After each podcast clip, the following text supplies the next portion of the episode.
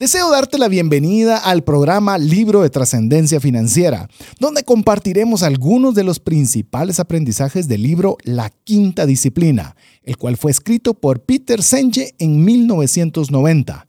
El autor nos invita a desarrollar cinco disciplinas cruciales para las organizaciones y en las finanzas personales. Espero te lo disfrutes. El episodio de hoy es gracias al curso digital Transforma tus finanzas, un espacio donde obtendrás los conocimientos y herramientas que te ayuden a crear tu propósito financiero, gastar inteligentemente, salir de deudas y trascender en tus finanzas.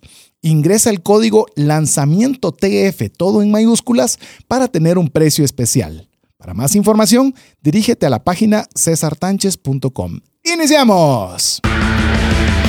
Comienza un espacio donde compartimos conocimientos y herramientas que te ayudarán a tomar decisiones financieras inteligentes. Esto es Trascendencia Financiera. Soy César Tánchez y me gusta casi todo tipo de música. Son pocos los géneros que no tolero como banda.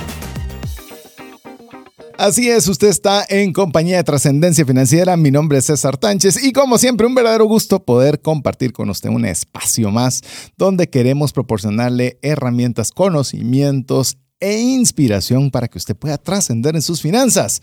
¿Con qué propósito? Para que usted pueda agradar a Dios con la buena utilización de los recursos, que usted pueda tener lo suficiente para las necesidades y deseos de su familia, pero también para que usted pueda tener más que suficiente para poder compartir con una mano amiga. Queremos darle la cordial bienvenida, esperemos que usted pase un momento donde no solo la pase bien, sino que también junto con nosotros aprenda y por sobre todo pongamos en práctica el APC, aprender, practicar y compartir.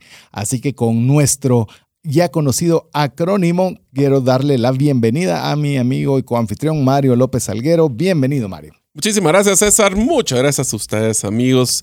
Finalmente después de un par de arranques en falso, hemos estado aquí pensando con ustedes, listos para poder platicar de los diferentes temas que nosotros podemos brindarles para darles el valor y siempre recordándoles el APC, todo lo que ustedes aprendan lo deben de practicar y lo deben de compartir. Acuérdense, no se vale engordar con el conocimiento que les brindamos de trascendencia financiera.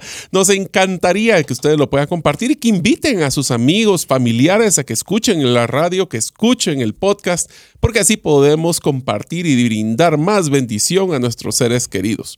Como ustedes saben, siempre que finalizamos una serie, nos encanta poder platicar de ciertos, como dice César, programas de limpieza de paladar que nos brinda poder eh, pues, transformarnos de una serie a otra. Y una de las que, pues estas partes que utilizamos para limpiar el paladar, que más éxito ha tenido realmente ha sido el libro de trascendencia financiera, donde hacemos extractos no solo del libro per se, sino cómo ese libro o esos conocimientos que aprendimos del libro aplican para sus finanzas personales. Así que hoy vamos a hablar de un libro muy interesante que se llama La Quinta Disciplina. A ver, la quinta disciplina, quiero hacerle un contexto, no estaba en mi radar. Este libro me lo recomendó un buen amigo y lo digo con respeto porque al momento en el que usted está escuchando el programa es embajador de Emiratos Árabes Unidos, el embajador Willy Gómez a quien le conozco desde antes de ser embajador, por eso le digo mi amigo, eh, en el cual conversando tuvimos la oportunidad de conversar personalmente, eh, estando, cuando usted, por si no ha escuchado el, programa de mi viaje a Qatar, pues bueno, ahí búsquelo también en el podcast, que hay algunos aprendizajes que obtuve de ese viaje, y buena parte de ellos fue conversando con, con Willy, con Willy Gómez, con Willy Gómez estuvimos ahí conversando y él me recomendó este libro. Él fue la persona que me, dijo, tienes que leer este libro. Es un clásico, pero es un clásico que tiene muchos aprendizajes. Entonces, eh, así fue como hemos decidido poderlo también compartir con ustedes. Ya veo que aprendimos practicamos y ahora estamos, pues estamos compartiendo. Ahora estamos compartiendo. Y el libro, como bien lo mencionaba Mario, el libro de trascendencia financiera que vamos a hablar el día de hoy se llama La Quinta Disciplina. Así que si eh, le voy a hacer un breve resumen. Y voy a dejarle a Mario que él sea quien comente sobre el autor, fecha de publicación, que ya se volvió interesante para efectos de este programa, a ver cuándo fue escrito el programa, para que usted tenga una idea de qué tanto estos libros logran pasar la barrera del tiempo. Así que aquí va el breve resumen de lo que es este libro, La Quinta Disciplina. Es un libro que se centra en la idea de que para lograr un verdadero cambio, eh, tiene mucho enfoque organizacional, entonces se dedica o, se enfoca a las organizaciones. Dice que es necesario desarrollar cinco disciplinas. Es por eso se llama la quinta disciplina. Escucha las cinco. Pensamiento sistémico, dominio personal, visión compartida y aprendizaje en equipo. Ahí tenemos las cinco disciplinas en las cuales las organizaciones pueden tener una mayor eficacia y adaptabilidad en un, eh, en un mundo cada vez más cambiante. Yo creo que me faltó una. Sí, fíjate. eso estaba contando. Ahorita te la voy a decir la que me lo debe. Mientras vos decís quién lo escribió, ahorita te lo digo. Ok, la persona que escribió este libro se llama Peter Senge. Se graduó de ingeniería de la Universidad de Stanford. También hizo una maestría en Social Systems Modeling o el modelaje de sistemas sociales en MIT. Posteriormente completó su doctorado en el management o en gerencia. Es el director del Centro de Aprendizaje Organizacional del Instituto Tecnológico de Massachusetts, MIT. Este libro fue publicado en 1990 y esto solo recalco de que una de las cosas que nosotros siempre platicamos es que los libros que usualmente escogemos para trascendencia financiera no necesariamente son los más nuevos o recientes, son aquellos que han mantenido su esencia en el tiempo y que les pueden dar un buen aprendizaje, no importando en la fecha que ustedes escuchen el episodio. Y así es, me estaba engordando porque me estaba comiendo uno de ellos y el otro que me hacía falta son los modelos mentales. Ese era el, el otro que me hacía falta para tener ya las cinco. Se le repito, pensamiento sistémico, modelos mentales, dominio personal, visión compartida y aprendizaje en equipo.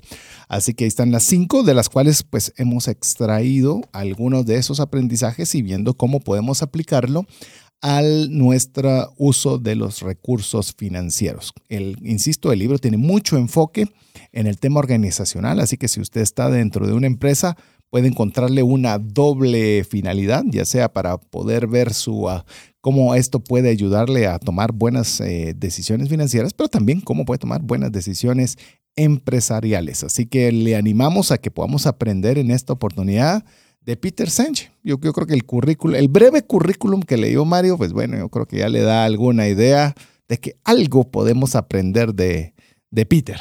Así es, entonces vamos a platicar de los aprendizajes de este libro, pero importante, piensen ustedes cómo estos aprendizajes lo van a aplicar en su vida personal o en su vida empresarial, ya sea que sean colaboradores de una empresa o si ustedes tienen su propia empresa, cómo pueden aplicar esto en su día a día. Así que, ¿qué tal si empezamos con la primera aprendizaje? primero, sí, aprender a trabajar en equipo y colaborar para alcanzar metas comunes. Si, si te parece, vamos a ir eh, hablándolo o comentando este aprendizaje y ya luego le vemos la aplicación financiera para que vayamos haciendo esta mezcla.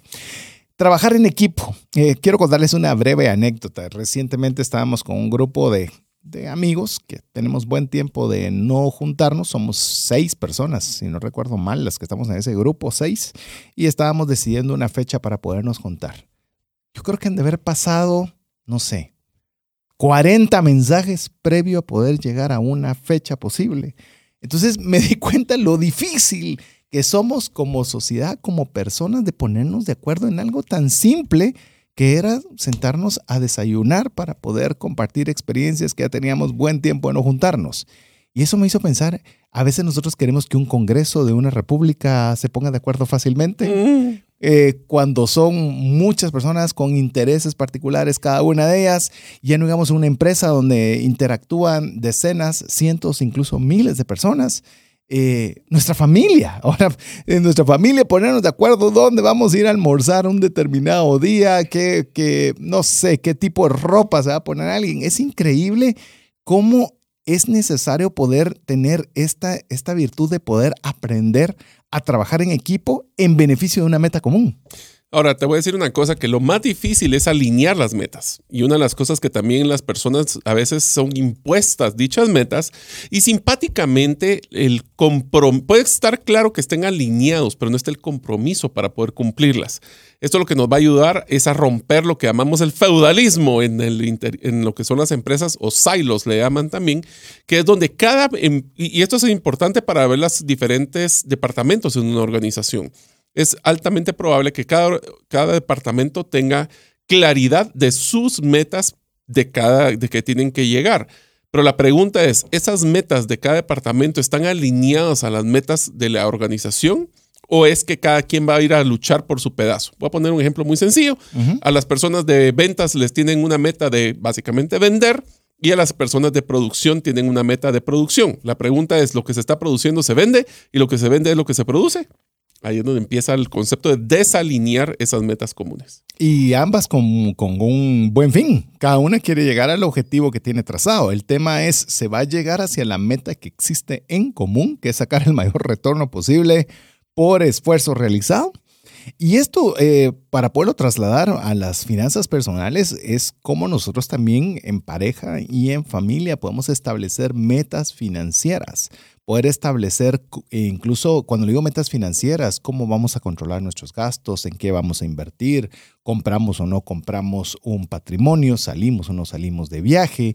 Es decir, hay muchas cosas que, que son decisiones que deben de tomarse y que si nosotros queremos llevar la fiesta en paz, y la forma correcta de hacerlo es que obviamente platicarlo y decidirlo en familia. Y muchas veces ahí es, no es tan fácil.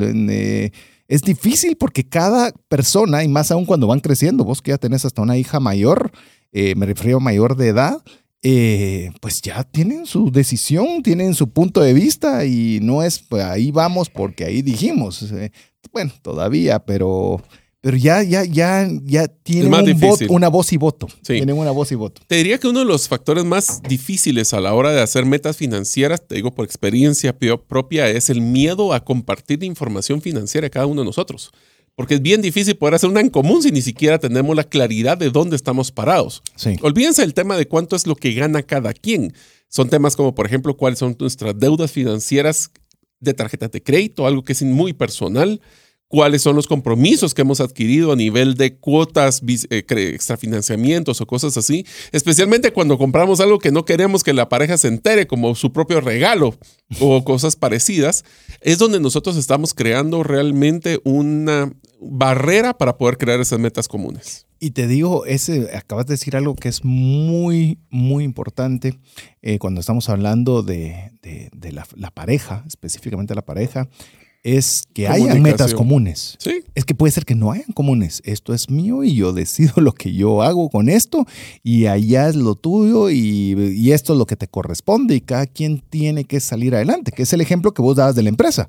Uno está produciendo y produce lo que cree que debe producir y el otro vende lo que cree que debe vender y el otro anuncia lo que cree que hay que anunciar y resulta que entonces todos estamos trabajando desordenadamente pensando que hacemos bien las cosas, pero nos olvidamos de, tener lo importante, de estar alineados. ¿Qué es lo que nosotros, le, dejo esta tarea, a ver, me voy a dejar esta tarea. ¿Qué es lo que usted le gustaría ver con su pareja en cinco años que suceda? ¿Lo tiene? ¿No lo tiene? lo debería platicar, lo deberían conversar y se va a dar cuenta que va a ser una dinámica interesante. Puede ser que su pareja ni siquiera le pase por la mente lo que usted está pensando. Y usted crea que eso es lo que ambos quieren. Supongo que te sé. Supongo. Y esa es una temática dura. La verdad que no es una temática sencilla, porque también tiene que haber una predisposición de todas las partes, como lo dijo Mario, y ya lo tengo hasta añadido en nuestras notas, alinearnos a una meta. Es decir, vamos a hacer esfuerzos quizás separados, eh, diferentes actividades, pero lo vamos a hacer con el objetivo de alcanzar, y ahí está el espacio en blanco para que lo pongamos. Yo solo complementaría esto con uno de los, eh, de los factores que me parece simpáticos y para que se rían. Imagínense, nosotros, en mi caso yo tengo que alinear el tema familiar, en pareja y de negocios con mi esposa. O sea que ella es de crear tres diferentes estilos de metas y lo interesante, como una meta, como lo que sería dedicarle mucho tiempo a la empresa para poder ser rentable, puede ir en contra de la otra que dice yo quiero pasar tiempo en familia. Entonces, esas metas en común, todo tiene, acuérdense que una de las cosas que les hemos enseñado es que al decir que sí a una cosa, le estamos diciendo automáticamente que no a otra. Tenemos que hacer esos sacrificios básicamente y te diría que la meta para poder llegar a estas metas comunes es comunicación. Comunicación y alineación. Yo, yo creo que ahora eh, hemos con Mario incluso trabajado en alineaciones de planes estratégicos para empresas, o sea, hemos trabajado en asesorías de ese tipo, pero es interesante cómo esa, esa dinámica en la empresa es necesario hacerla en el hogar.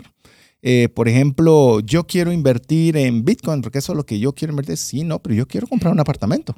Sí, pero es que yo lo que quiero es llevar a mis hijas de viaje porque ahorita que todavía están en casa, eso es lo que quiero utilizar los recursos ok, pongámonos de acuerdo. O sea, alineemos nuestros esfuerzos para ver qué y cuándo. Y ahí le digo, esa primera gran tarea es la primera que le quiero dejar, que usted tiene esa alineación de, metas comunes financieras en su casa. Si no la tiene, pues bueno, es un buen momento de reflexión para poderlo hacer. Si no, a lo contrario, eh, Mario puso un ejemplo fantástico a nivel empresarial que seguramente nos puede pasar en la familia. Ahora hablemos del segundo aprendizaje que nos menciona el libro, eh, de la quinta disciplina que dice, tenemos que desarrollar habilidades de pensamiento crítico y modelado mental para comprender mejor cómo las organizaciones funcionan. Y aquí hablábamos del primero, de los primeros de, los, de las disciplinas que menciona el pensamiento sistémico. Tal vez muchas personas no están claros de cómo es este concepto, pero el pensamiento sistémico es una forma de poder manejar nuestro pensamiento de una forma estructurada, enfocada y tratar de no perderse, eh, no ser desordenados en ese, en ese modelo. Y esto es lo que habla este segundo aprendizaje, que es cómo hacemos una habilidad de pensamiento crítico. Aquí vamos a hablar de tres temas, solo para mencionarlo, César. El primero es un concepto de inteligencia emocional. El pensamiento crítico tiene que ver con no dejar que las emociones secuestren nuestra forma de pensar. El segundo punto es cómo hacemos un pensamiento crítico enfocado a cómo podemos hacer nuestro procesamiento o hacer un, le diría un proceso, ahí se me va a salir el ingeniero, pero un proceso de etapa A, de donde hacemos un análisis, etapa 2, donde definimos cuáles son las mejores formas de poder tomar una decisión, etapa 3 es poder eh, definir riesgos, etc. Y el último es que cuando hablamos de un modelo mental es que lo más importante es de que ese pensamiento crítico que yo tengo estructurado no es igual al de la par, de la persona de la par. Entonces tengo que comprender cómo las otras personas procesan su toma de decisiones para no entrar en conflicto. sí, no, dale, por favor. No, que me eché mucho de esta estructura, pero es que ahí sí es. El procesamiento sistémico es una de las cosas que más refuerza a uno en ingeniería, por ejemplo.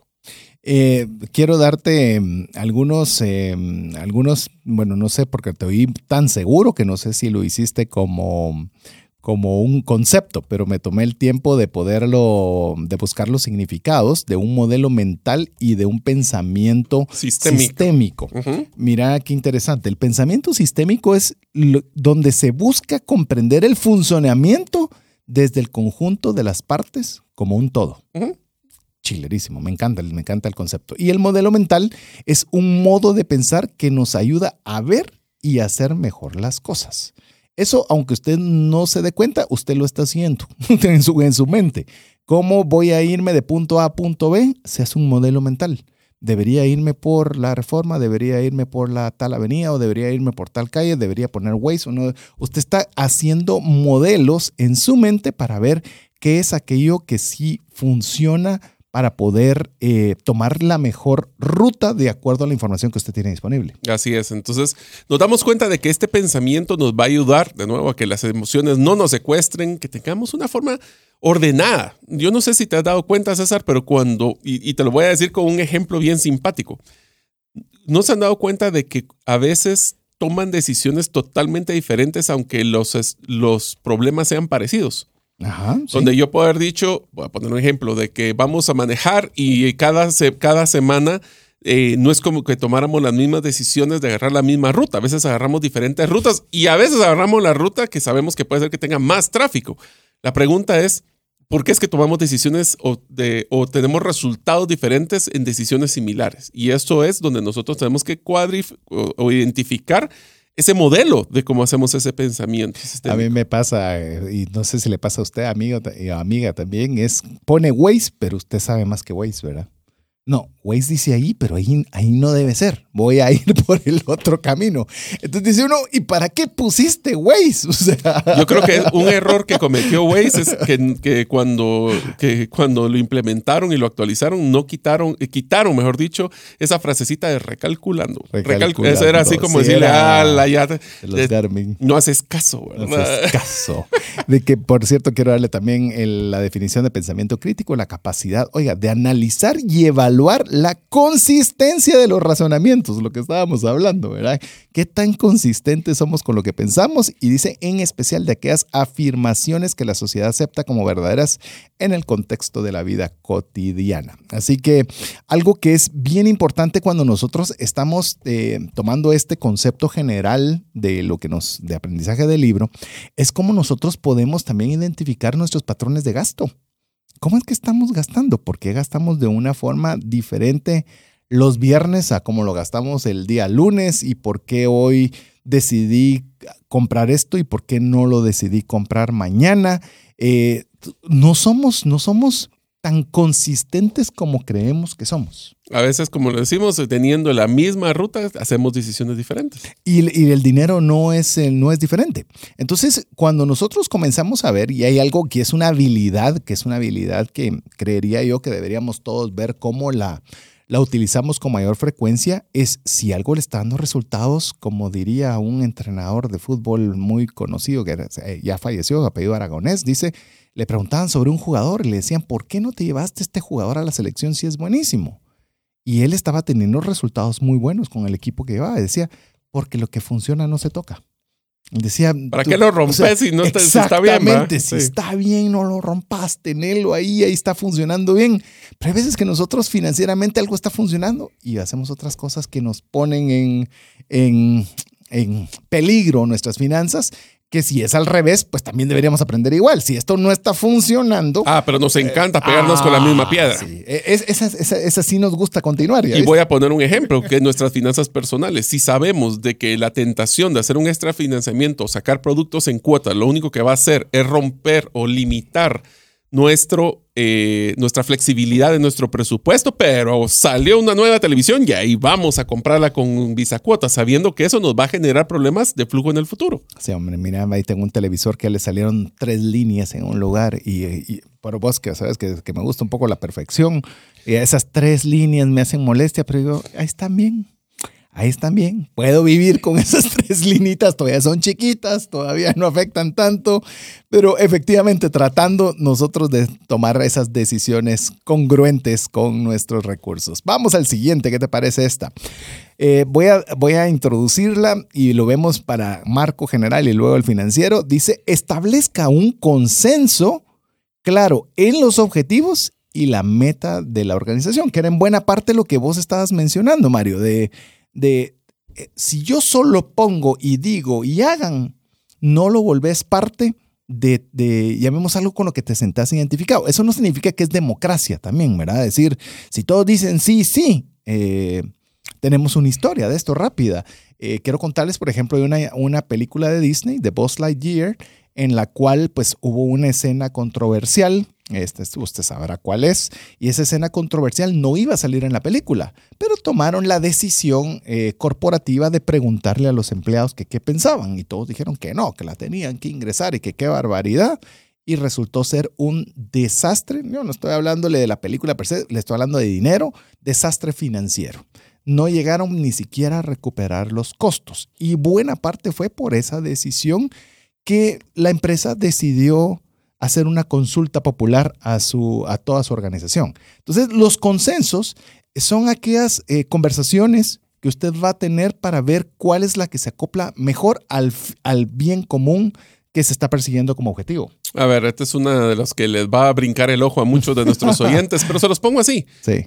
Cuando existe un tema como presupuesto, hablemos del presupuesto familiar o el presupuesto eh, de, la, de la empresa, se define por los altos mandos de la empresa, se impone y se comunica a los mandos medios y bajos, o es algo de que se genera un consenso para poder crearlo.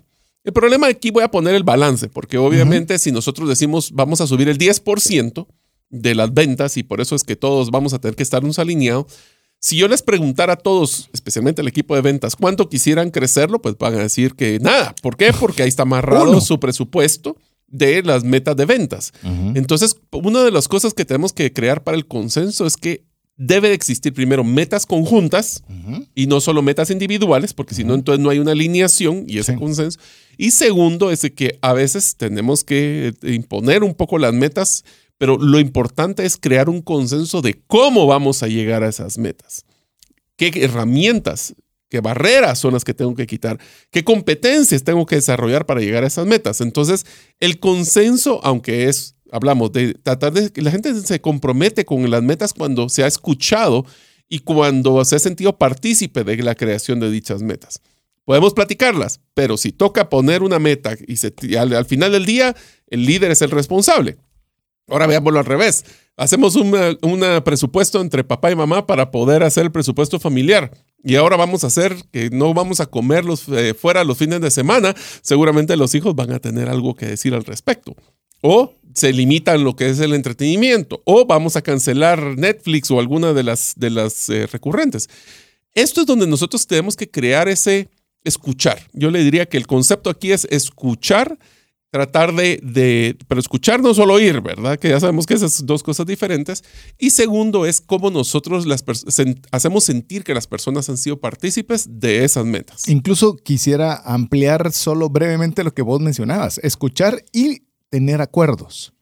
¿Cómo puedo tener un acuerdo con mi familia para que puedan eh, estar de acuerdo en no salir a comer sábado y domingo fuera de casa?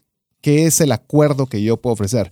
Mira, no lo vamos a poder hacer sábado y domingo, pero vamos a hacer los viernes de pizza. E inclusive la pizza la vamos a hacer nosotros, vamos a, cocinarla, acá quien le va a poner los ingredientes que quiera, no sé, pero eso es parte de conseguir un consenso. Es decir, yo quiero el apoyo de mi familia, quiero el apoyo de mi esposa, quiero que todos juntos ayudemos hacia lograr, en este caso, bajar los gastos, por ejemplo, de comidas fuera. Entonces, en base a eso, usted tiene que pensar cómo puedo lograr ese acuerdo. No solo es ir a imponer, porque aquí no dice imposición de metas y objetivos, dice consensos. Y buena parte del liderazgo, de, no importa quién me esté escuchando en este momento, sea el esposo o la esposa, será proponer cómo podemos llegar esos consensos que sean un beneficio mutuo a toda la familia. Pero bueno, vamos a hacer nuestra primera pausa, esperando que usted nos escriba al WhatsApp más 502 59 19 05 42. Ya le dejé yo la primera tarea, pero seguramente eso no satisfacirá a Mario para que deje la próxima tarea. Ya voy, ya voy. Ahí está, ya la tiene ahí lista. Así que le animamos a que usted sea parte de la comunidad de trascendencia financiera, escribiéndonos un mensaje al WhatsApp más 502 59 19 05 42. Regresamos en breve. Si sientes que no te alcanza el dinero y que necesitas ordenar tus finanzas, el curso Transforma tus finanzas es para ti. En él aprenderás a gastar con inteligencia, salir de deudas, ahorrar con propósito, generar más ingresos y mucho más. Adquiere el curso en la página cesartanches.com en la sección de recursos. Invierte en tu educación financiera y transforma tus finanzas. Si llegara a fallecer la persona que lleva el ingreso al hogar, ¿se tendrían los recursos económicos para poder seguir adelante? Si la respuesta es no, el seguro de vida es algo imprescindible a contratar. Adquiere un seguro de vida de bajo costo que te devuelva todo lo aportado en 20 años. Cotiza el tuyo al WhatsApp más 502 5995 4444. ¿Sabías que según Employee Financial Wellness, un empleado ocupa más de 144 horas laborales al año lidiando con problemas personales de dinero? Mejora la productividad de tu empresa proporcionándole a tu equipo educación financiera. Solicita una propuesta al WhatsApp más 502 59 19 05 42. Si el contenido de este programa te genera valor, compártelo en tus redes sociales. Trascendencia financiera.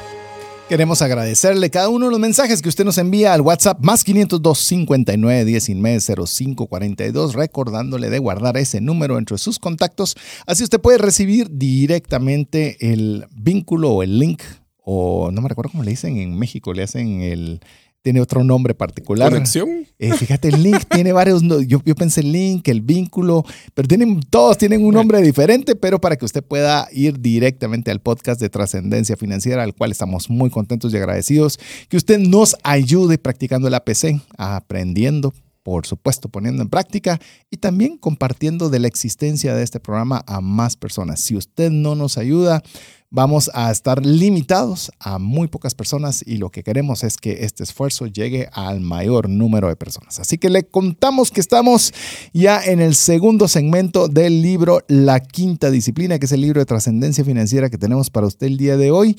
Y de una vez, sin perder más tiempo, vamos con el siguiente aprendizaje. A ver, vamos a tener que utilizar la moni, monita, moni, a la chucha, monitorización y la retroalimentación para medir y mejorar el rendimiento que trabaja la lengua medir.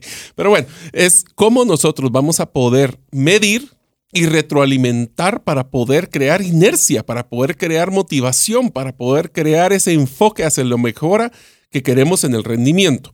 Voy a utilizar un, este es usualmente lo que eh, tradicionalmente se llama como coaching, mentoring o lo que es una evaluación de desempeño en las empresas.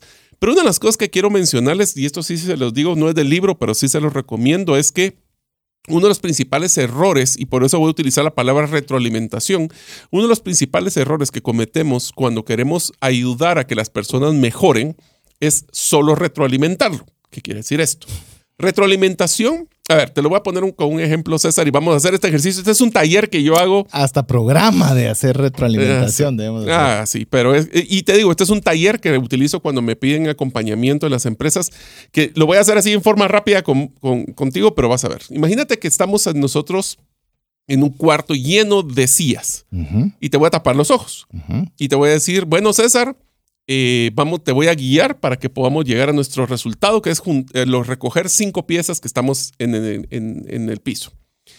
Pero tienes que tener cuidado no quebrarte la cara. ¿Por qué? Porque va a haber muchas sillas ahí. Y entonces, la primera es que voy a hacer una retroalimentación negativa y es que no te puedo decir nada más de lo que mal estás haciendo en el proceso. Entonces, si caminas y te chocas con una silla, solo te puedo decir, no debiste haber chocado con la silla. Te levantas y te golpeas con una mesa, te digo, no debiste haberte golpeado en una mesa. ¿Cuánto crees que va a serle deficiente el poder encontrar las cinco piezas en menos de dos minutos? La eficiencia, decís vos, va a Sí. ser mínima. O sea, no se logra. Es más, la mayoría, la mayoría de las personas que hago en este primer, en este primer evaluación, usualmente nunca terminan las piezas y si lo hacen, van a ser una o dos piezas las que logran recoger. Hagamos el borro y cuenta nueva. Te vuelvo a poner ahí, pero ahora solo te puedo retroalimentar en lo bueno que estás haciendo. Entonces, caminas, te agachas, recoges algo y te digo, muy bien, lo hiciste bien. ¿Qué es lo que pasa? Mejora. Ahí sí puede ser que una persona en los dos minutos logre terminar el- de recoger las piezas. Y ahora hacemos borrón y cuenta nueva. Y te digo, ¿qué es lo que tienes que hacer? Entonces, César, tienes que adelantarte, agacharte. En segundo, las personas recogen las cinco piezas. ¿Cómo crees que es? eh, ¿Cómo te sentirías si solo te digo las cosas negativas que hiciste? Eh, No tenés que ir ni a la empresa, mirarlo en tu familia, o sea, es de resultado cero. Va. Y, al contrario, tenés oposición y resistencia. ¿Y qué pasa si solo te digo las cosas positivas que hiciste, pero ya pasaron? Niño mimado eh, que se las cree que se las puede todas y Va. no creció nada porque se quedó diciendo que donde estaba estaba bien. Entonces, ¿cómo te sentiste? Y ahora te digo qué es lo que yo espero de vos y cómo poder hacerlo. Aprendí algo Va. y tengo una- un camino que seguir. Esa es la diferencia entre retroalimentación e ideas. Estamos muy acostumbrados a decir a las personas qué hicieron bien o qué hicieron mal. Eso es lo que usualmente hacemos en un tema de retroalimentación, feedback, coaching, mentoring. Es, a ver, cómo, ¿en qué me va a regañar y en qué me va a decir lo que hice bien o qué hice mal? Pero eso ya pasó. Una buena, una buena modelo de, mon- de, de, de mino- ¿cómo es? Monitorización. Y retroalimentación tienen que ir enfocado a decirle a las personas qué espero de ellos en el futuro, qué cosas positivas que quiero que siga haciendo o que empiece a hacer y qué cosas negativas no quiero que continúe haciendo en el futuro. Esto va a generar mucho mejor resultado que si solo le estoy diciendo cómo te estás pegando y cómo te burlándote de lo malo que estás haciendo. Imagínate eso trasladado a las finanzas personales. Imagínese usted que usted está controlando, llevando un adecuado control de gastos. Si usted quiere ver cómo hacerlo bien, también tenemos un podcast que lo puede buscar en su plataforma favorita de podcast. En Trascendencia Financiera lo encuentra. en la serie Controles Financieros. Eh, y usted se da cuenta que hubo un gasto exagerado en un área. ¿Y qué va a hacer usted con ese gasto exagerado en un área? Va a comenzar a maltratar a su esposa, va a comenzar a gritarle a sus hijos, hasta el pobre perro sale ahí regañado por todo, por todo lo que consumió de concentrado o lo que sea. Eso no va a ayudar, no va a ayudar ni mucho. ¿Usted está monitoreando? Sí, sí está llevando un control, pero la retroalimentación no está manejándola de la mejor forma. En este caso es, ¿qué hicimos mal? ¿Cómo lo podríamos mejorar? Yo creo que nos excedimos en haber hecho A, B o C y esperaría que el próximo mes, en lugar de 10, hagamos 5 de lo que sea. El esperaría es idea. Esperaría es donde hablas a futuro. Si no solo leíste las cosas malas que hiciste en el pasado, no debiste gastar. Sí, qué bueno que ahorraste, pero eso es el pasado. Yo esperaría cuando ya le, das, le hablas hacia el futuro. Exacto. Entonces, y ahí usted está enseñando, porque si usted solo, por ejemplo, en familia, usted solo está gritando y está enojándose y está diciendo, eh, solo es un canal de una vía y lo que están escuchando las otras partes es, ah, sí, como que él no gastara nada, ¿verdad? Mm. Ajá, lo dice, pero bien que A, lo que yo digo, no lo que yo hago. exactamente. esa es otra cosa, es bien difícil retroalimentar a una persona cuando no hay congruencia. Ah, sí, esa está muy buena, la congruencia, de hecho lo estoy anotando. congruencia y consistencia, ¿te recuerdas el modelo de relevancia? Congruencia, consistencia y la utilización de emociones. Eso es lo que nosotros queremos hacer, que las personas se... O sea, al final te lo voy a poner muy sencillo. Cuando retroalimentamos a las personas, ¿qué es lo que queremos que las personas se sientan después de la retroalimentación? ¿Regañadas o inspiradas y motivadas a poder hacer un cambio? Inspiradas y motivadas. Entonces, hablemos balanceado y hacia futuro. Y es el momento de conversar. ¿Verdad? Porque usted también, si usted está la persona que está recibiendo esa retroalimentación luego de que, se vieron cuántos gastos se tuvieron en el mes, es buen momento para decir, sí, es que se gastó más en el supermercado, no porque haya comprado más, sino que todos los precios subieron. Entonces ahí ya hay una retroalimentación de dos vías. No solo la vía en la cual usted le está diciendo que, que, que hubo, que se incrementaron los gastos, sino que también la otra parte le está diciendo, sí, porque los precios aumentaron. Entonces ya hay dos informaciones valiosas. Y ya con esas dos informaciones valiosas, producto de esa retroalimentación, ya decimos, ¿y qué podemos hacer para el próximo mes? Así es. Entonces, esto lo que nos va a manejar es un balance. Vamos con la siguiente, si te parece. sí, dale. Dice, debemos de fomentar el desarrollo personal, eh, ahí tengo para entenderme, y el crecimiento continuo de los miembros de la organización. Aquí viene la tarea. Eso. ¿Dónde, ¿Cuál fue la último aprendizaje que ustedes tuvieron que no era relacionado o que no haya sido impuesto por su empresa? ¿Qué es la cosa que a ustedes les ha generado curiosidad? ¿Se han metido un curso? ¿Han sacado algún tipo de evaluación? ¿Han sacado algún tipo de, de diplomado? ¿Por qué? Porque aquí viene la tarea. Amigos, si ustedes quieren desarrollarse personalmente o en una empresa, deben de proactivamente ganar las competencias que en un futuro les van a servir. Lo interesante es que como no estamos claros qué son esas competencias, tenemos que explorar muchas cosas. Te voy a poner un ejemplo. Actualmente yo tengo tres cursos en paralelo, imagínate. Estoy terminando. No me extraña, fíjate, la verdad que no me sorprendiste. A los amigos sí, quizás, pero a mí no me sorprendiste. Sí, sí. ¿Por qué solo tres, Mario? Porque me falta tiempo y, dinero, pero bueno. El primero, por ejemplo, estoy estudiando cómo poder hacer organizaciones, el DAO, ¿verdad? Organizaciones a través de blockchain.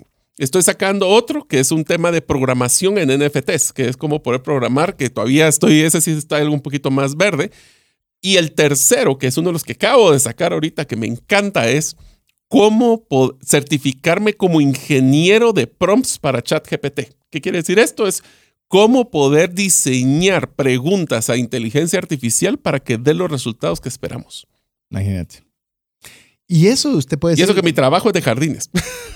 para que vean lo diverso y disperso que estoy. Yo creo que en el tema del, desarrollo personal y el crecimiento, por lo menos enfocado al tema financiero, creo que lo tenemos que hacer en dos vías. Una sobre la temática en la cual usted se está desarrollando. Por decirle algo, si estoy hablándole ahora de temas financieros, por supuesto que lea libros de finanzas. Lea libros de finanzas personales, cómo poder mejorar en el uso de finanzas. Bueno, este es el objetivo del programa del libro de trascendencia financiera. Que usted pueda tener recursos que le puedan ayudar a su vida cotidiana, pero también a la buena utilización de recursos. Si usted está en ventas, voy a hablar de ventas, siempre hablo de ventas porque tengo un cariño especial de ventas, me considero una persona comercial, así que por eso es que lo, los menciono constantemente. Es inaceptable que una persona de ventas no haya leído un libro relacionado con ventas en un año. Uno, no dije más. Y con, Lo, y con lo que exponencialmente se está actualizando y se está volviendo eh, básicamente un producto perecedero la información, tenés que estar actualizado porque lo que aprendiste hace tres años, posiblemente la mitad ya no está actualizado. ¿Y quién cree usted que va a tener la mayor posibilidad de poder hacer más cierres o de poder ser considerado un gerente de ventas? ¿El que está generando nuevas destrezas o el que simplemente lo que aprendió hace mil años es lo que sigue teniendo? Así que aquí va la tarea, puntual. A ver lo que quiero que usted, esto lo voy a forzar a pensar fuera de la caja, porque la tarea fácil sería, va, saquen un curso, saquen, no, no, no, vamos a hacerlo bien puntual. A ver. Quiero que ustedes pongan en, en Google, quiero aprender de, y pongan cualquier eh, tema que a ustedes les gustaría a través de inteligencia artificial. Quiero aprender a coser a través de inteligencia artificial. Quiero aprender de ventas a través de inteligencia artificial. ¿Por qué estoy poniendo inteligencia artificial? Porque es algo que viene con mucho auge en esta época y es interesante que ustedes puedan explorar. No tienen que saber programación, no tienen que saber de computación, solo pónganlo y van a darse cuenta que puede hacer que hagan un curso, un libro, un PDF o un artículo que les puede llamar la atención pónganse a tratar de forzarse a buscar tecnología, aunque ustedes no sean expertos en eso. Así que mi tarea va a ser, por ejemplo, cómo poder eh, hacer un buen programa de trascendencia financiera a través de inteligencia artificial. Vamos a ver qué nos sale.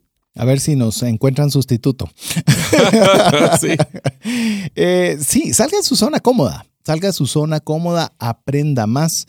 Y algo que usted se va a dar cuenta, lo he mencionado en los últimos, yo ya puedo decir años, eh, por lo menos porque es más de uno, eh, le digo, he estado estudiando mucho el tema de Bitcoin, mucho. Y cada vez conforme más leo, más eh, cursos entro y más estoy, más me doy cuenta que sé muy poco. Y ahí es donde comenzamos nosotros a ver la necesidad que tenemos de explorar esas áreas en las cuales usted se desarrolla y particularmente con lo que estamos animándole a cómo poder utilizar bien el dinero. Puedo recomendarle varios libros, pero vaya usted, busque los libros que usted considere mejor, nos, por lo menos utilice los libros que conversamos aquí del libro TF, por lo menos para que usted tenga la, eh, llamemos, alguna idea sobre ese libro y si a usted ya le gusta profundizar, como siempre lo decimos, no estamos haciendo esto para que usted no lea, no, sino para animarle a que si este libro, por ejemplo, el del que estamos hoy, de la quinta mm, disciplina, le interesa, pues bueno, agarre el libro y disfrúteselo y léalo. Es más, si nosotros cumplimos nuestra meta de poder dejarles la curiosidad de saber más, compren el libro. Así es. O descárguenlo, porque ahora ya podemos hacerlo hasta por en tiempo en línea. Pero cómprenlo, cómprenlo, cómprenlo, cómprenlo y cómprenlo. Yo sé que a veces quieren eh, encontrar el PDF gratuito. Yo no sé cuántos PDFs te han enviado, Mario, y lo aprovecho a mencionarlo ahorita. Y los que te envían regalados, por alguna razón, no los lees. Pero el que pagas. Ah, si lo aprecias. Eh, ahí sí lo lees. Así que yo le animo a que usted haga y también eh, dele honra a quien se tomó el tiempo de compartir ese conocimiento y pague por, por el consejo aprendido. Vamos con el siguiente. A ver, ¿qué te parece esta? Ah, esta es buenísima. Aprender a manejar la incertidumbre y el cambio. Porque si algo es seguro, Mario, es... Es que todo cambia todos los días. Todo cambia todos los días. Y antes esos cambios tardaban. Hoy Ahora los cambios Son, sí. Eh, ya estaba rápido con la tecnología, pero ahora con la inteligencia artificial, eh, todavía mucho más rápidos. Entonces ya no se vale decir, es que a mí no me gusta la incertidumbre. quiero darle una noticia, ya está en ella. ya, ah, pero yo no la siento, no se ha dado cuenta, quizás, pero ya estamos ahí. Yo te diría, y te lo se lo voy a poner a todos los amigos con un, con un ejemplo, una analogía muy simpática. Imaginemos que nos queremos ir de viaje y queremos ir a comprar algunas cosas bonitas en ese viaje. ¿Qué tanto te cabe si tu maleta ya está llena? Nada. Entonces, ¿por qué estás acá? dependiendo, si lo lleno yo y de ahí lo toca mi esposa, todavía le cabe el doble. Sí, depende si lo compactas bien o no. ¿Por qué les digo esto? Porque es muy difícil poder meter cosas nuevas a nuestra maleta de conocimiento si no descargamos o soltamos cosas que tenemos dentro de esa maleta. ¿Por qué? En un modelo de incertidumbre y de cambio, tenemos que ser muy ágiles en poder soltar nuestros contextos, nuestro conocimiento y estar abierto a poder mejorarlo y actualizarlo. Por ende, tenemos que estar planificando y preparándonos para lo que son imprevistos, como por ejemplo nos puede pasar hablando de finanzas personales, si nosotros un imprevisto puede ser perder el trabajo, que si estamos en un modelo de, de un profesional que no tengamos contratos, que se caigan las ventas, que se... Que, se, que venga una competencia muy fuerte. Que se incremente los costos, que tengamos, eh, por ejemplo, que se incremente la inflación. Estamos preparándonos para la inflación. ¿Será que está dispuesto el consumidor a pagar ese nuevo precio? Exacto. Entonces puede haber muchas. Ahora, no se asusten. Aquí y por eso el libro dice aprender a manejar esa incertidumbre. Lo que tenemos que hacer es sumamente ágiles en el manejo de escenarios. Esa sí es la recomendación. ¿Qué quiere decir el manejo de escenarios? Y hay muchos juegos de mesa que les recomiendo que puedan hacer para poder diseñar esto. El manejo de escenarios es cuando hay incertidumbre, lo que tenemos que tratar es de manejar cuáles son los más principales o más probables eh, resultados que pueden existir cuando existe esa incertidumbre. Me voy a quedar sin trabajo, perfecto. Me voy a quedar sin trabajo. ¿Cómo, ¿Cuándo podría ser esa situación? Podría suceder en un mes, en un año, en dos años qué situaciones pueden generar. Y entonces vamos manejando esos escenarios de, ok, si tengo ahorrado, no tengo ahorrado, si tengo eh, otro, otro trabajo potencial que podría recuperar mi, mi, trabajo rápido o no trabajo rápido. Entonces, al momento de hacer esas cadenas de decisiones, perdemos el miedo de lo que no sabemos. ¿Por qué? Porque ya hemos evaluado anticipadamente las opciones de que podrían existir. Sí, una buena forma de, ah, como bien lo decía Mario, de afrontar los cambios es preparándonos anticipadamente para ellos. En el, en el episodio donde le conté sobre los aprendizajes de mi viaje a Qatar, eh, uno de las fuentes principales en las cuales tuve, llamemos muchos de los aprendizajes, fue compartiendo con pilotos de, de líneas aéreas. Y ellos decían efectivamente eso. Nosotros estudiamos antes de que el avión salga, estudiamos hacia dónde vamos a ir, qué rutas van a haber. Si hubiera una emergencia, cuál sería el país con el aeropuerto más cercano. Si pasara A, si pasara B, y hacen un, como bien lo decía Mario, un manejo de escenarios de qué cosas podrían suceder. Inclusive nos comentaban que en Guatemala, por ejemplo, cuando venían a Guatemala tenían que ver los temas sísmicos, tenían que ver también los temas de volcanes, tenían que ver una serie de cosas para ver si los volcanes estaban activos, no estaban activos, qué pasa si, eh, si se ponían activos, cuál era la opción B o C o D. Y esto, me dicen, el 99% de veces no necesitamos eh, utilizar un plan B o un C pero nos hace estar preparados cuando eso llega. Entonces ya no es dramático, ahora ¿qué hago? No, ya está previamente planificado. Yo nunca lo había visto de esa forma, de cómo nosotros tenemos que planificarlo anticipadamente y decir, sí, pero es que no, no te estás quedando sin empleo. Eh, ¿Cómo tener la absoluta certeza? Pues bueno, si yo me quedara sin empleo en este momento, tendría tal dinero ahorrado, podría ser, o tenga sus escenarios. No, no tengo escenarios ahorita, construyámoslos desde ahorita ahorita que tiene el trabajo. ¿Qué pasa si? Solo utilizan ¿qué pasa si? Y eso les va a ayudar a poder manejar y evitar la ansiedad por la incertidumbre y el cambio. El siguiente aprendizaje, y voy a hacer de una vez un, comentario bien puntual de una tarea que les dejaría para que ustedes puedan mejorar su modelo de, desarrollo profesional. La siguiente es fomentar una cultura de aprendizaje continuo y la capacidad de adaptarse a los cambios. Y aquí les voy a dar una recomendación. Como ustedes saben, amigos, yo tuve la oportunidad de estar más de 15 años en el mundo corporativo en el área de recursos humanos. Y les voy a decir una de las cosas que está tomando mucho auge en todos los equipos de recursos humanos. Está perdiendo un poco el peso de los estudios que ya tuvieron hace mucho tiempo y están enfocándose en la inercia de aprendizaje continuo que tienen las personas es una persona curiosa, es una persona que está dispuesta a aprender. ¿Por qué? Porque si el apego al conocimiento me ha obligado a no estar aprendiendo cosas nuevas, ¿cómo me garantizo que esa persona va a aprender bien ahora en una organización donde tiene que aprender todos los procesos nuevos? Entonces, si ustedes quieren verse bien en un, hacer un buen currículum, y pueden escuchar el episodio de cómo hacer un buen currículum, un CV, lo primero que vamos a, a recomendarles, y esa es la tarea, es traten de aprender algo nuevo, ya sea por un curso, un libro o mejor si tiene algún tipo de certificado, por lo menos una vez cada trimestre.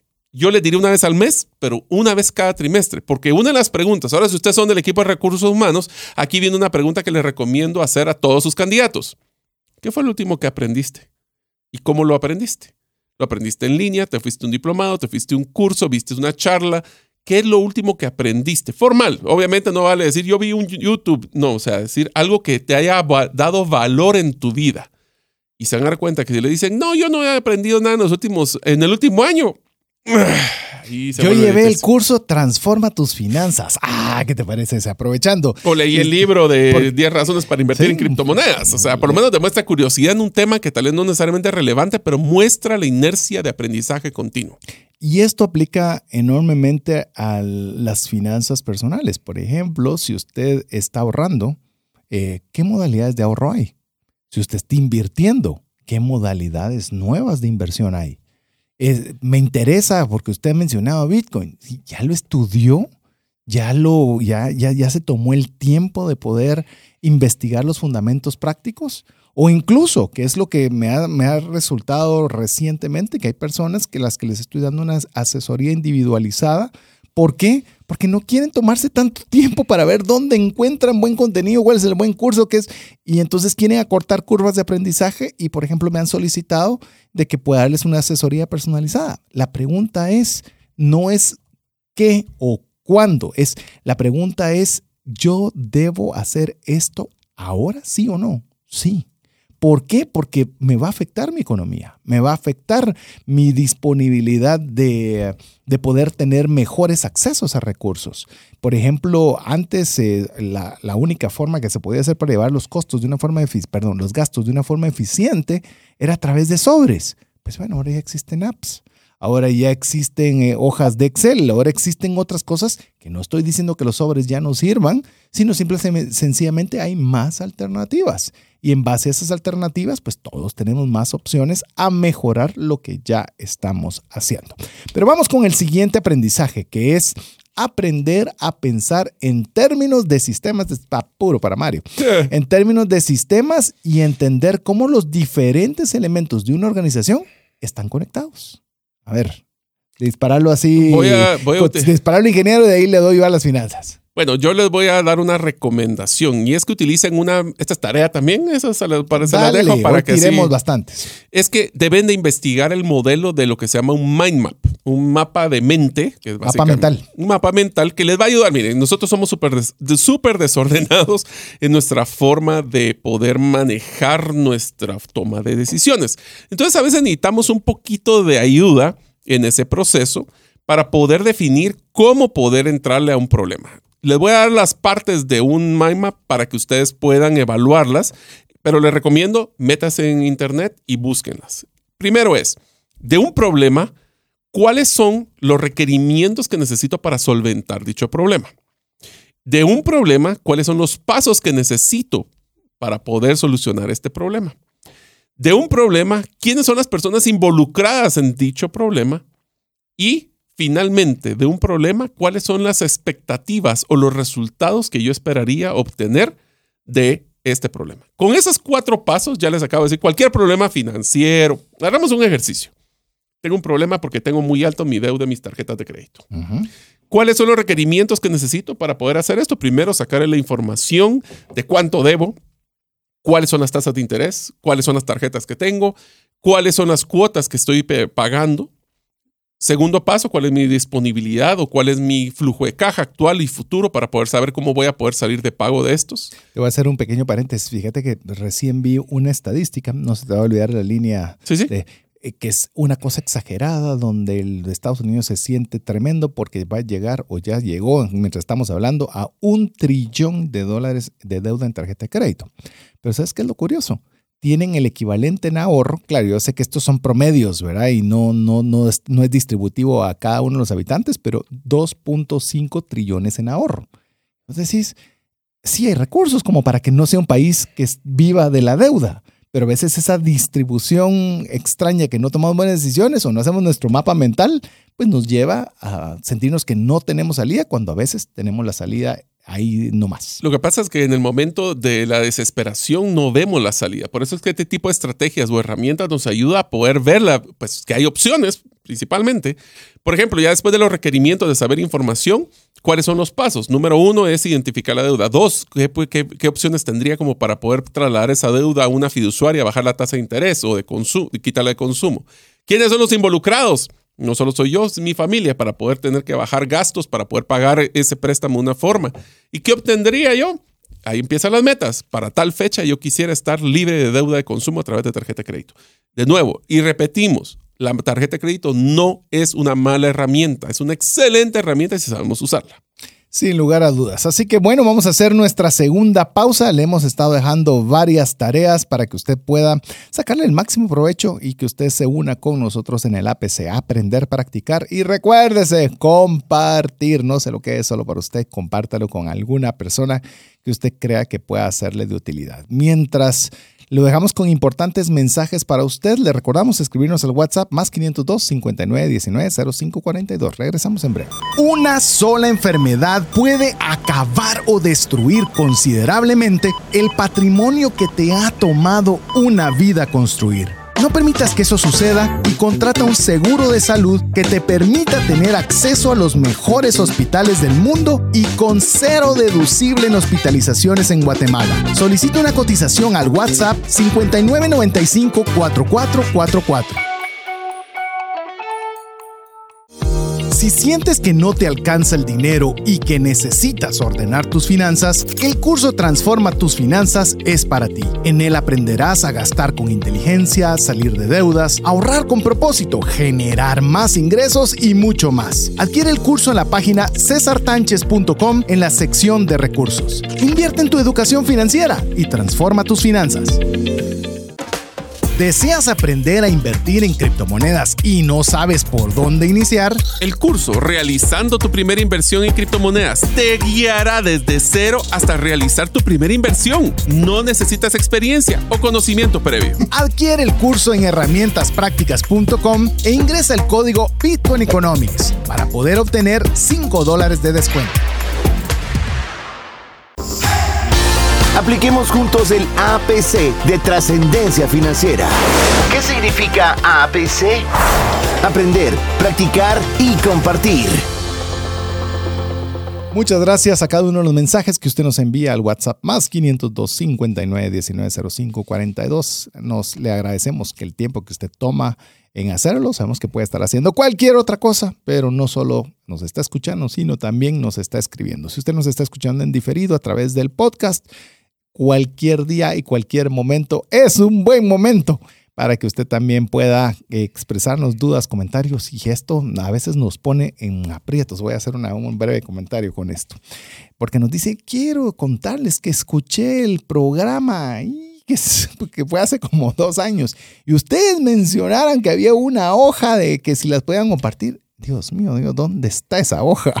Y ahí nos pone en buenos problemas que si lo tenemos a la mano, eh, con mucho gusto lo enviamos y si no, pues también nos excusamos porque hay veces son muy antiguos o ya no están disponibles. Pero bueno, vamos con el siguiente aprendizaje. Recuérdese, estamos hablando del libro Trascendencia Financiera, la quinta disciplina.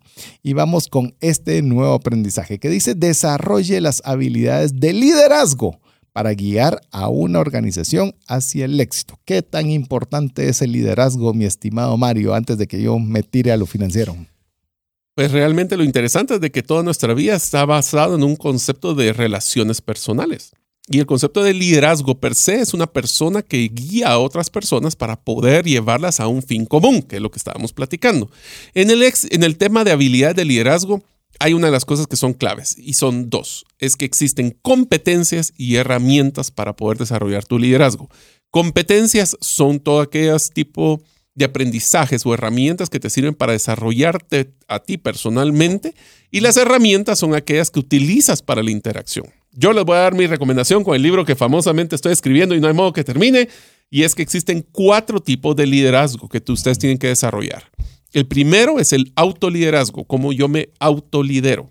El segundo es cómo lidero con otros. Ese es con relaciones. Ese es el manejo de la interacción con otras personas, con mis pares, con mi jefe, con los clientes. El siguiente es lo que tradicionalmente piensan como liderazgo, es liderar a otros, es como yo guío a otras personas. Y finalmente es el concepto de liderar empresas y proyectos, donde ya no solo es un, un grupo de personas, sino es un ecosistema de, de diferentes grupos que tengo que manejar. Mi recomendación es aprendan algo nuevo de cada uno de ellos en los próximos seis meses. En el tema de liderazgo en las finanzas y particularmente cuando hablamos de finanzas personales y la familia es hay que tomar un liderazgo. Y usted puede decir, sí, es que el liderazgo lo debe llevar el hombre en la casa. No siempre. En tema de finanzas, no siempre. ¿Liderazgo en qué? Eh, sí, ¿quién va a tomar, quién, va a ser la persona que va a decir, vamos a agarrar por este camino y esto es lo que vamos a hacer? Eh, ya, ya le hablamos de consensos y demás, lo estoy sintetizando nada más para que le quede, le, le quede la idea. Es si puede ser usted la esposa la que se está dando cuenta que es un desastre cómo se están manejando las finanzas, y usted diga, ya no más. Vamos a comenzar a hacer el mind map, como lo dijo Mario. Y si no, tuvo chance de anotar, en el podcast va a tener chance de ponerle play y pausa. Pero ¿cómo, qué, ¿cómo vamos a hacer eso? ¿Cómo vamos a recabar la información? Y usted puede, puede poner ese liderazgo para poderlo hacer. Yo he, he recibido mensajes de jóvenes, iba a decir jóvenes en general, pero realmente lo he recibido de jovencitas mujeres en las cuales ya son mayores, tienen su trabajo y les ha tocado tomar ese liderazgo con finanzas no bien utilizadas en la familia. Y eso significa que una hija está tomando el liderazgo de ver cómo poder redireccionar de mejor forma el uso de los recursos. Así que no esté esperando que haya un ideal de que debe ser, no. ¿Qué tal si usted es la persona que debe tomar ese liderazgo. Y liderazgo no es imposición, no es anarquía, no es, eh, no es cosas que, que, asusten y usted tiene que comenzar a girar mil órdenes. No, liderazgo es decir, hay algo que debe hacerse y yo voy a poner el paso, voy a poner la iniciativa, voy a poner los responsables, voy a poner los tiempos y usted es el que promueve que eso sea una realidad en su hogar. Así es, así que nosotros tenemos, ese liderazgo es una interacción entre con nosotros y con otras personas. Eso nos va a ayudar a, poder mejorar esas relaciones. El siguiente aprendizaje es uno de los que personalmente es sumamente difícil porque cuesta años ganar y segundos perder, que es crear un ambiente de confianza y seguridad para permitir el aprendizaje y el riesgo. Hmm.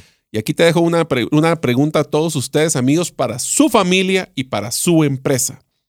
¿Qué tan tolerantes son a los errores? ¿Qué quiere decir esto? Si nosotros somos una empresa que queremos innovar, queremos poder hacer manejo del cambio y queremos hacer cosas diferentes, pero si una persona comete un mínimo error, le damos palo, lo criticamos, lo, le apedreamos, lo, lo regañamos, ¿qué tanto creen que las personas van a estar interesadas en volver a cometer un error? Versus, como les decía yo la frase a todos mis equipos, yo ustedes quiero que cometan errores todos los días, porque sean errores nuevos, no el mismo dos veces. Entonces traten de ustedes de crear ambientes que sean de confianza y seguridad para poder hacer esos aprendizajes y tomar riesgos, siempre controlados, obviamente. Por supuesto. Pero que estén tolerantes a los errores. Si no toleran los errores y los vuelven como, en vez de un error, un fondo de aprendizaje, o sea, no es que cometiste un error, es que aprendiste. Eso con los niños, especialmente cuando hablemos de finanzas personales y cometen un error porque perdieron dinero o porque simplemente hicieron una compra que no debieran, ¿cómo es que reaccionamos? Eso va a generar confianza. Las personas van a querer confiar que aunque cometan errores, ustedes van a ayudar o simplemente saben de que es una regañada tremenda. Yo creo que lo clave es que usted cree un ambiente seguro para cometer errores. O sea, van a haber errores, pero que sean errores controlados, algo así como hacen las pruebas en el ejército, y prueban, que prueban determinado tipo de armamento, pero en un lugar donde saben que pueden contener, llamemos toda esa fuerza que están dejando ir. Eh, yo he contado en alguna ocasión, pero para los más recientes, eh, cuando comencé a darle dinero a mi hija, a mi hija mayor, le di una cantidad de dinero, nunca había manejado dinero, le dimos dinero y ¿qué creo que pasó con el dinero? Se lo acabó en un día lo que debería durarle una semana. Y mi esposa se puso preocupada, y mira, y, pero se nos salió gastona, y qué va a suceder. Y yo, era parte de lo que teníamos que esperar, simplemente no va a tener nada los próximos seis días. Ya la próxima vez que le dimos, pues ya lo diversificó más.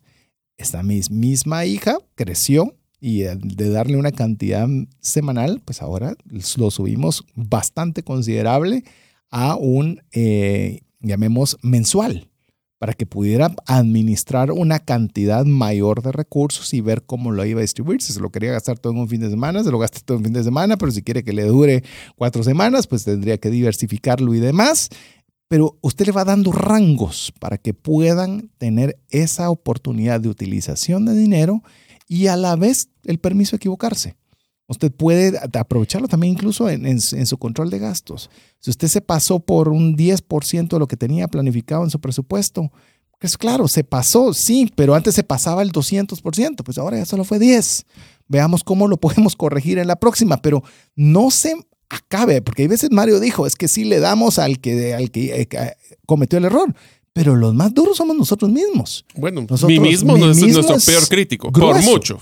Es duro. Y, entonces nosotros también darnos el decir, perfecto, me equivoqué, me pasé de lo que debía, pero el otro mes no solo el 10 que fue, sino voy a tener un 1% más. Ok, y comencemos nosotros a tener esa permisibilidad de poder tener esos espacios para poder cometer errores, como para que los podamos también corregir de una forma eh, no tan dura como solemos ser a veces con nosotros mismos. Así que hay que ser un poquito tolerantes con mí mismo. Así que vamos con el siguiente, es aprender a pensar de una forma estratégica y a largo plazo. Estratégica es, y voy a utilizar lo que aprendimos con César, porque eso fue con un amigo, nuestro amigo Alex Crow, que hablamos de la parte táctica y la estratégica. La parte estratégica es la que está visualizando hacia futuro y está tratando de ver un panorama más amplio. Y la parte táctica es donde estamos entrando al detalle en la operación y en el día a día. Nosotros tenemos que estar claros de que podemos eh, mejorar nuestras finanzas, pero la pregunta es ¿para qué? y eso lo platicamos con un tema de legado. ¿Cuál es tu legado financiero que estás buscando? Eh, o la independencia o la trascendencia financiera que estás buscando. Eso no se va a lograr ahorrando no ir a comer, no, no comer el día de hoy. Pero ese no comer hoy puede ser que sea parte de un plan maestro para poder mejorar tus finanzas. Tenemos que tener esa visión porque esa visión te motiva. En los momentos que estamos flaqueando y tenemos problemas porque quiero comprar eso ahorita, si no tenemos esa visión a largo plazo y lo pensamos y compramos estratégicamente, el impulso nos va a ganar. ¿Y qué es largo plazo? Como si usted se lo pregunta a un ah. joven, largo plazo es el que finaliza el día, ¿verdad? O sea, largo plazo, hoy a las 6 de la tarde, hoy a las 11 de la noche, es larguísimo. Y si se lo pregunta a una persona mayor, pues también le va a cambiar la, métrica de tiempo. Pero piensa en aquellas cosas que, que, de qué va a vivir, por ejemplo el día que yo ya no pueda seguir generando recursos, ¿de qué voy a vivir? ¿Voy a tener recursos suficientes para poder seguir viviendo? ¿O voy a tener que estar trabajando siempre? Sí, pero eso, si usted tiene 25 años, pues no lo ve, no lo ve ahora. En ese momento es el que hay que comenzarlo a trabajar para que eso no sea un cuestionamiento cuando se tienen 60, 65. Entonces, ahí es donde nosotros tenemos que tener no solo la estrategia y la táctica, del día a día, pero también pensar a largo plazo la jubilación, pensar en la educación universitaria de los hijos, pensar en adquirir una propiedad, en pensar eh, si yo llego a faltar, eh, van a haber los recursos suficientes en el tema de seguros. Todas estas, estas situaciones que usualmente no nos gusta o no las tenemos con una prioridad tan alta, el tiempo pasa. El tiempo pasa y pasa muy rápido, se lo decimos por experiencia. El tiempo pasa muy rápido. Las canas, las canas. Y, y, tenemos que aprovechar cuando son las vacas gordas, cuando hay energía, cuando hay recursos, cuando hay oportunidades, para que podamos nosotros poco a poco lograr alcanzar cada uno de estos eh, estrategias y objetivos de largo plazo. El siguiente aprendizaje, César, te diría que es uno, hablando de las competencias de liderazgo, te diría que es una de las principales competencias que toda persona y padre debería desarrollar. Y es aprender a manejar conflictos de manera efectiva y construir relaciones positivas. solo. Pues, te lo voy a poner así. ¿Sabes cuál ha sido una de mis estrategias más prácticas que he logrado desarrollar para el manejo de conflicto es la regla de los tres lados. Para todo proceso, todo conflicto, hay tres lados. El tuyo o hay tres puntos de vista. El tuyo, el mío y el correcto. Busca el correcto. ¿Qué quiere decir esto? Yo puedo sentarme que yo tengo la razón, la otra persona puede decir yo tengo la razón y puede ser que los dos tengan la razón. ¿Por qué? Porque cada uno de ellos lo ve desde su punto de vista, desde la información que tiene, desde el contexto que tiene. Si nosotros tratamos de encontrar ese punto en común, donde decir, cada quien exponga sus diferentes eh, puntos de vista y podemos encontrar uno que es en conjunto, eliminamos la mayoría de los conflictos, ¿sabías? Inclusive te podría decir que tal vez el correcto depende de quién, ¿verdad? ¿Cuál es el correcto todavía eh, para un punto eh. de vista relativamente subjetivo? Le voy a dar uno similar en esa misma línea, que dice su entorno o que dice el experto.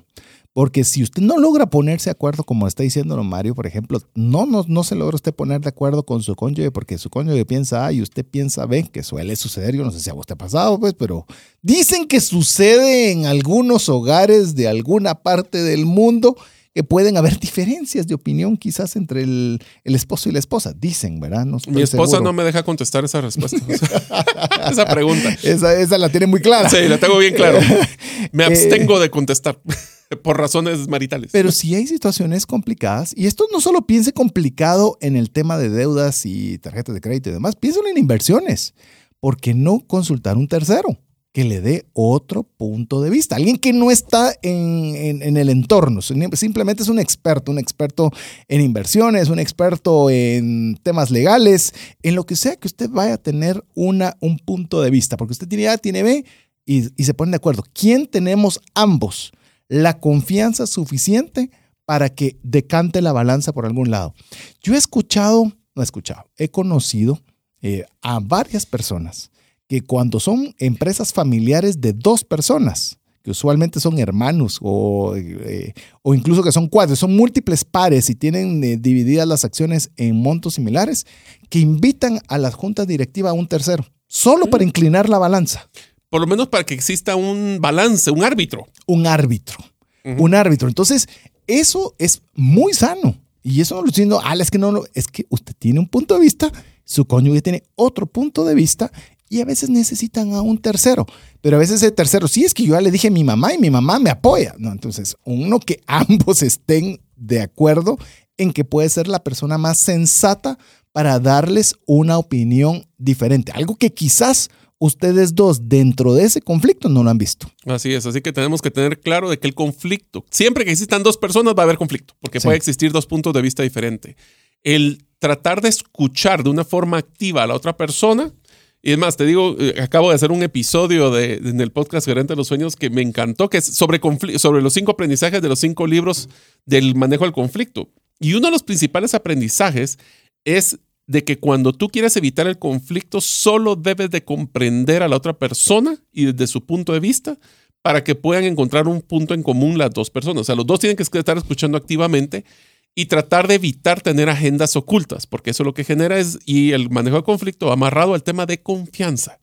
Si no hay confianza, difícilmente vas a poder solucionar los y conflictos. Y aquí puede ser un acuerdo, como lo que estábamos hablando, lograr los consensos, incluso de decir previamente de invitar a un tercero a que participe y dé su opinión, decir cualquiera de los dos tenemos que respetar la, lo que nos diga esta tercera persona. Porque si todavía sí él dijo eso, pero respetar, respetar. Esa es otra pregunta. Esa es, esa, esa es parte, bien lo estás diciendo, no solo es comunicación, sino el tema del respeto. Eh, de decir, bueno, no estoy. Ah, y esto todavía lo voy a complicar todavía un poco más. Una vez esté decantado sobre un lado, todos estamos al mismo, en el mismo barco. Nada de que Vos y tu asesor fueron los que decidieron eso. Yo no quería, se los dije desde el día uno que eso no iba a funcionar, no se vale. Estamos en acuerdo en estar en desacuerdo, pero en el momento que nosotros se tome la decisión, todos estamos comprometidos a cumplirla. Así es. Aunque salga bien o salga mal. Pero por lo menos hiciste máximo esfuerzo. Eso es lo que hacemos, es si no vamos a tener una resistencia al cambio pasiva. Y eso es lo peor. Sí, estoy de acuerdo. Y cuando regreso, eso miren qué hacen. O peor aún, haces un boicot van a ver que ahora para que se dé cuenta de que no tenían la razón, ahora voy a hacer A, B o C. Amigo, amiga, el único que se está perjudicando es usted mismo. En este caso es cómo podemos tomar la decisión más sensata en nuestras finanzas y se lo voy a comentar mucho en tema financiero. Eh, las personas que tienen la oportunidad de conocerme de una forma más cercana, eventualmente me están diciendo, fíjate que quiero comprar este terreno, estaba pensando en esto y quería ver esto otro pero hágale una forma más sistemática. Una forma más sistemática en la que usted le pague, oiga bien, le pague a un asesor para que le dé un punto de vista de opinión. Y entre mejor sea el asesor, que quizás puede ser que hasta le cueste más dinero, mejor va a ser la calidad del consejo. Y eso puede ser más valioso que tomar decisiones equivocadas o peor aún, no tomarlas por culpa del conflicto. Pero bueno, ahí nos podemos emocionar mucho con esta área. Vamos a cambiar al, al próximo aprendizaje que es fomente una cultura de innovación y creatividad. Que recalco el concepto de qué tan tolerantes somos a los errores, que va amarrado a esto. Ajá. ¿Por qué? Porque si no, es que mira, pues, cuando hablamos de creatividad, es significa, ¿qué es para vos creatividad, César? Es para, para o en general, ¿cómo manejamos creatividad? Es pensar fuera de la caja, uh famosamente que le dicen. Hacer algo diferente. Es hacer algo diferente. Pero hacer algo diferente va a romper con lo que usualmente estamos acostumbrados a hacer. ¿Qué es lo que pasa? Para ser creativos e innovar, tengo que probar cosas que nunca se habían hecho antes. Y el nunca que ha hecho antes significa que hay un riesgo del fracaso. Pero si yo no soy tolerante a ese riesgo al fracaso, ¿cómo vamos a innovar y cómo vamos a poder hacer creativos si cada vez, y lo voy a hacer con un ejemplo de una, de una situación que me pasó y es una persona se tomó la libertad, y les recomiendo que lo hagan constantemente, se tomó la libertad de poder agarrar una de las campañas de, que había lanzado la empresa y les dio un punto de vista diferente. Hasta hizo el diseño y todo. Y la respuesta del director de ventas fue, ¿Por qué te estás perdiendo el tiempo si esta campaña ya la diseñamos nosotros? ¿Cómo crees que esa persona va a volver a mandar a hacer algo para poder ayudar a la empresa? Nunca. Nunca más. Entonces, por ejemplo, tengan mucho cuidado cuando ustedes hacen las encuestas de satisfacción del cliente o las encuestas de satisfacción de los colaboradores. Si alguien se toma la valentía de poder contestar para hacer algo diferente y creativo, ¿cómo ustedes les retroalimentan? Todavía te la voy a poner más difícil, Mario leí, a ver si me recuerdo el libro, pero es extraordinario el libro. De verdad es que se lo debería tener para, lo, vamos a tener para el libro de trascendencia financiera. Me voy a recordar el nombre y se lo voy a decir. Pero dice que nuestro cerebro es uno de los cerebros más sensibles, uno, perdón, uno de los elementos de nuestro cuerpo más sensibles que existen.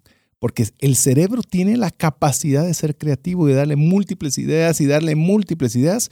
Pero ¿qué es lo primero que nosotros decimos cuando oímos esa nueva idea? ¿Qué idea más tonta?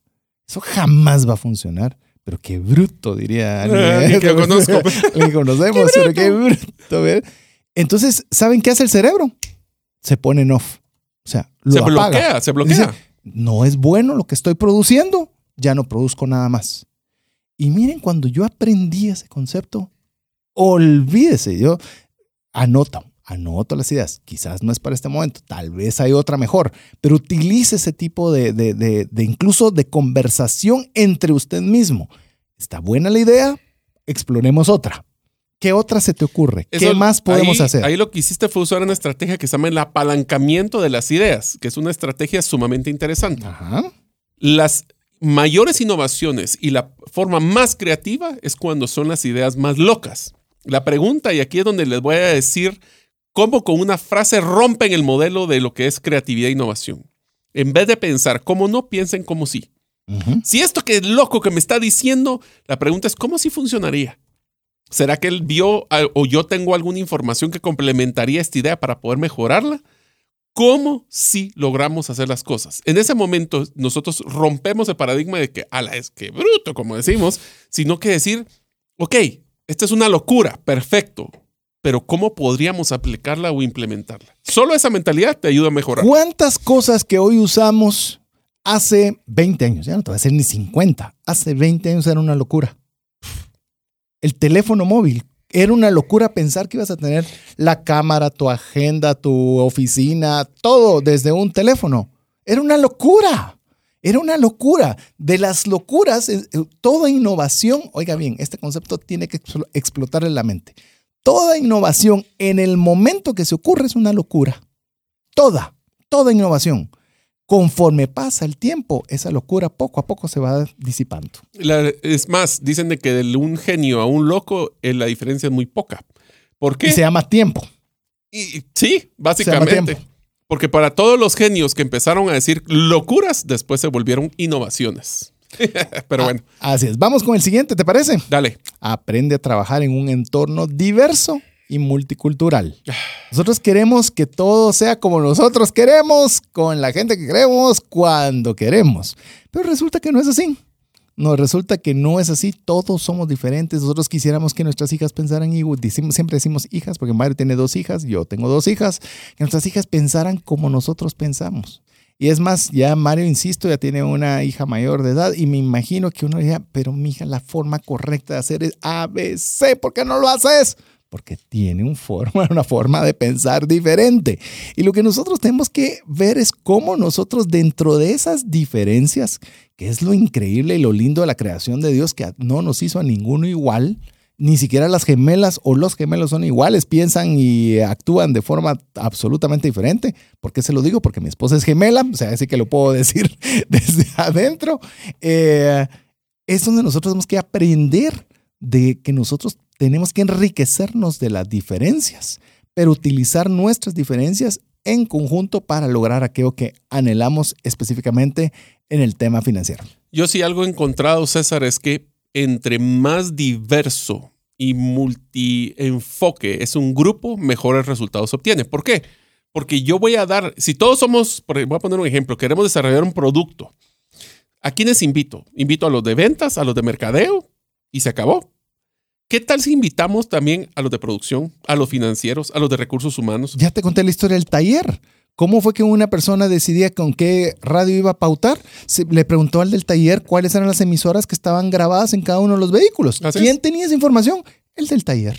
Entonces, si nosotros nos hacemos la mentalidad de ser inclusivos en vez de exclusivos, vamos a poder tener diferentes puntos de vista. Ya lo hablamos anteriormente y escucharlos porque no solo tenerlos ahí sentados y tratar de cucharear, le decimos en Guatemala, pero es de sacarle, la información para que las personas puedan contribuir desde su diverso punto de vista. ¿Qué te parece si hacemos el minuto y medio de ametralladora con varios conocimientos que no queremos dejarlos sin que usted los pueda eh, poder asimilar. Voy con la primera. Aprender a manejar la complejidad y la ambigüedad es importante que nosotros en el área financiera, nosotros podamos educarnos sobre qué diferentes productos financieros existen, qué riesgos asociados tenemos, las decisiones financieras, cuanto más informadas, pues nos van a ayudar en un mundo que está en constante cambio.